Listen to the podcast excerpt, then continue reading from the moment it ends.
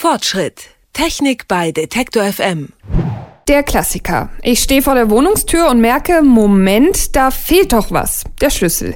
Egal ob vergessen oder verloren, erstmal steht man vor der Tür und überlegt krampfhaft, wie kriege ich die denn jetzt auf?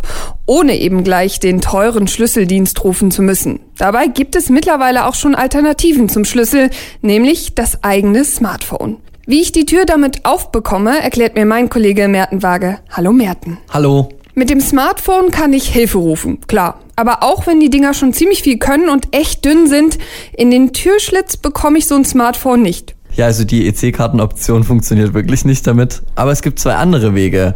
Bei der einen, da wird der alte mechanische Schließzylinder, also da, wo der Schlüssel reinkommt, der wird ausgetauscht gegen einen mechatronischen mit einer Funkverbindung.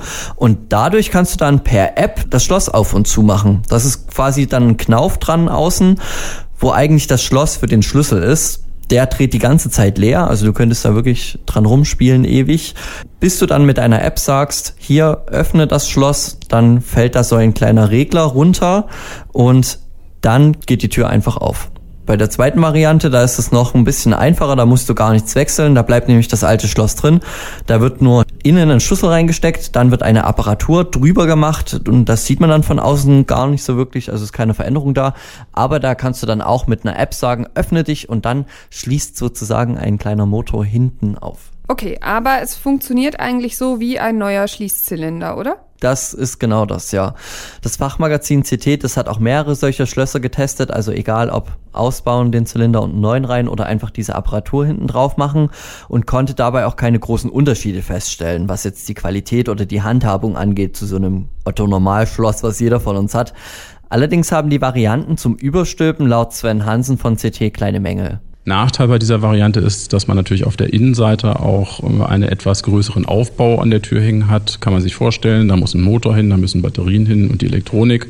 Und das sieht dann vielleicht von innen nicht mehr ganz so schick aus wie vorher. Sehen wir mal ehrlich, dass es unschön aussieht, damit kann ich am Ende vielleicht noch leben, aber bis ich mein Smartphone rausgeholt habe, das entsperre, dann noch die App aufhabe, kann ich den Schlüssel ja wohl dreimal rausholen. Ja, da gebe ich dir recht. In erster Linie eignet sich so ein System aber zum Beispiel für WGs, Wohnungen oder Häuser mit ein paar mehr Bewohnern oder eben einer Firma. Denn du kannst mit den Apps Rollen verteilen. Das bedeutet, du kannst bestimmen, wer wann in deine Wohnung darf, wenn er denn ein Smartphone hat und auch die passende App dazu.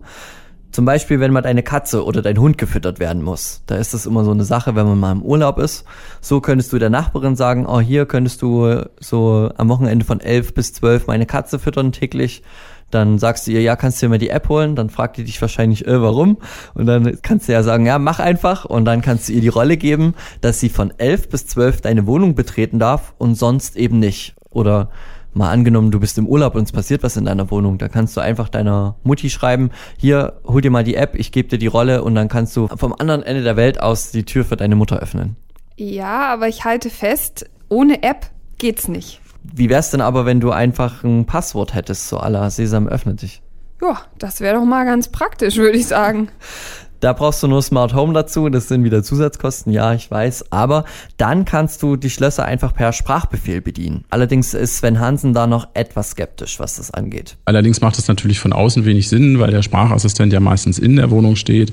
Also das kann ich eher dafür nehmen, wenn ich dann abends auf dem Sofa sitze, nochmal zu sagen, bei den Motorgetriebenen schließ nochmal richtig ab und dann wird die Tür halt richtig verriegelt. Deswegen gibt es auch noch eine weitere Möglichkeit dafür. Du kannst dem System sagen, je nachdem welches System du geholt hast, mit welcher App, dass es es sich entriegeln soll, wenn dann ein Smartphone mit entsprechender Zulassung in der Nähe ist. Das bedeutet einfach, du kannst durchgehen, wenn du mit deinem Smartphone bei der Tür bist, in einem gewissen Umkreis und ansonsten eben nicht. Also ähnlich so wie mit dem Smartphone bezahlen, einfach nur noch vorbeigehen und fertig ist. Klar, ist praktisch, wenn man eben Einkaufstüten oder andere Sachen schleppen muss. Aber sind wir mal ehrlich, so ganz ungefährlich ist das ja auch nicht. Es kann ja immerhin auch gehackt werden, oder? Ja, da kommt, glaube ich, jetzt so eine kleine Metapherwarnung von mir. Man öffnet natürlich eine Tür. Entschuldigung. Ja, na, man, den, den, gönnen wir uns jetzt hier mal, ne? Ja, man öffnet eine Tür in dem Sinne, dass es eben ein Risiko ist und das auch bleibt, weil bei neuester Technik weiß man nie, was passiert. Man kann es eben nicht vollends kalkulieren und es muss eben erstmal auf Dauer eingeschätzt werden. Erstmal hat die CT-Redaktion bei ihren Tests keine großen Sicherheitsmängel entdecken können.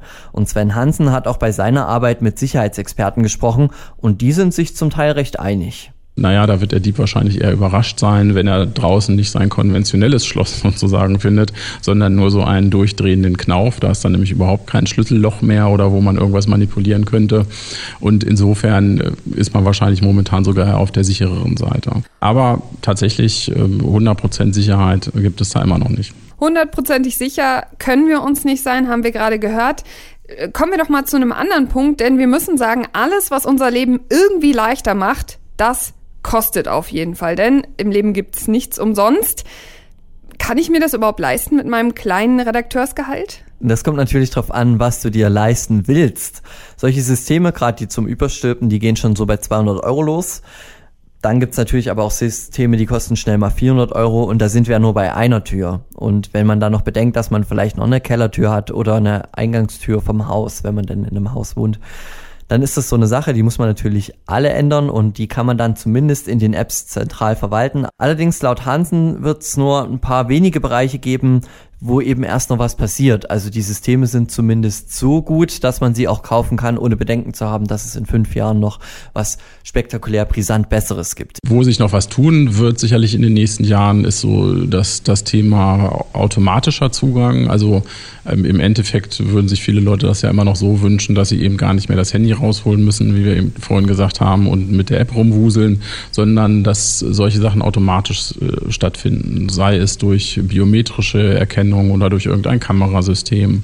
Und in diesem Feld wird sich äh, noch einiges tun. Und wenn man wirklich vorhat, quasi so in seine Wohnung zu spazieren, ohne dass man irgendwas in die Hand nimmt, dann kann das sein, dass man noch fünf Jahre warten muss. Aber auch das wird sicherlich äh, irgendwann möglich sein. Also, wenn es dann doch öfter passiert, dass man den Schlüssel verliert, dass er weg ist oder man eben nur das Smartphone dabei haben möchte, dann ist es schon eine feine Sache, weil man eben nicht mehr den extra Schlüssel braucht. Ansonsten kann man ja auch nach wie vor auf den guten alten Schlüssel vertrauen. So ist es. Äh, Technologie setzt sich durch in allen Lebensbereichen. Das werden wir wahrscheinlich auch bei unserer Haustür nicht ändern können. Was da aber noch in den nächsten Jahren entwickelt wird, da bleiben wir noch ein bisschen vorsichtig optimistisch und wissen auf jeden Fall, dass unser Experte Merten Waage sich darum kümmern wird. Vielen, vielen Dank, Merten. Gerne. Falls Sie die nächste Folge Fortschritt, nämlich kommenden Dienstag, nicht verpassen möchten, dann abonnieren Sie doch einfach den Podcast. Dann ist sicher, dass Sie auf jeden Fall bei jedem Wort, was Merten Waage sagen wird, hier auch wirklich dabei sind. Egal ob bei Spotify, Apple Podcast oder bei dieser oder natürlich ganz, ganz klassisch bei Detektor FM. Fortschritt. Technik bei Detektor FM.